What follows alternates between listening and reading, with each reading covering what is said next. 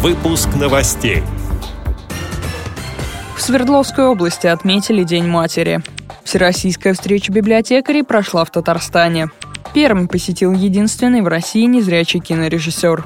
Итоги конкурса сочинений «Если бы я был президентом» подвели в Чувашии. Далее об этом подробнее в студии Дарья Ефремова. Здравствуйте. В это воскресенье отмечался международный праздник День матери. В России праздник был установлен указом президента в 1998 году.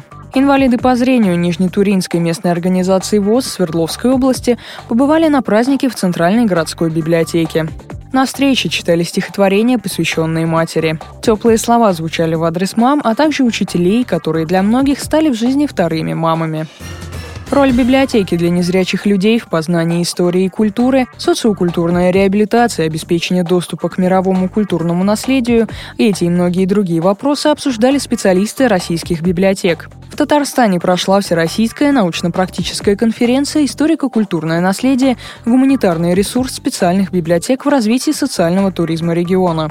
Встреча была организована к 80-летию Республиканской библиотеки для слепых. В ней участвовали сотрудники Башкирской республиканской специальной библиотеки для слепых. С докладом выступила заместитель директора Вера Пантелеева. Она отметила, что в современном обществе растет интерес к истории, культуре, языку, обычаям своего народа. Поэтому работа библиотек по возрождению и сохранению народных традиций становится приоритетной.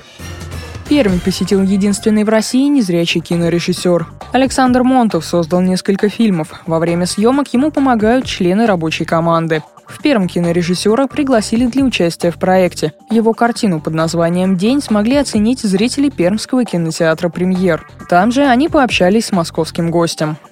«Бить сердцем» назывался этот проект.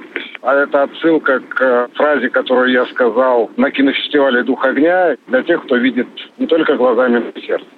Поэтому проект решили назвать так. Очень понравилось, что там довольно хорошо развито движение слепых. Там есть региональное подразделение ВОЗ, председателем которого мы познакомились, пообщались. Очень хорошо организовано было мероприятие. Поэтому буду надеяться, что меня еще неоднократно пригласят. Чувашская региональная организация ВОЗ подвела итоги республиканского конкурса сочинений «Если бы я был президентом». Он проводился среди детей-инвалидов и членов ВОЗ. В своих работах ребята рассказали, какие проблемы они решали бы в первую очередь, если заняли высокий руководящий пост. Участниками конкурса стали дети в возрасте от 10 до 15 лет. В младшей возрастной группе победителем стал Иван Железнов. Второе место у Артема Михайлова. На третьем – Надежда Семенова и Евгений Юдин. В старшей возрастной группе жюри присудило победу Софии Ивановой. Второе место отдали Анне Соловьевой. Замкнула тройку победителей Анастасия Нурдинова. С этими и другими новостями вы можете познакомиться на сайте Радио ВОЗ. Мы будем рады рассказать о событиях в вашем регионе. Пишите нам по адресу новости собака ру. Всего доброго и до встречи.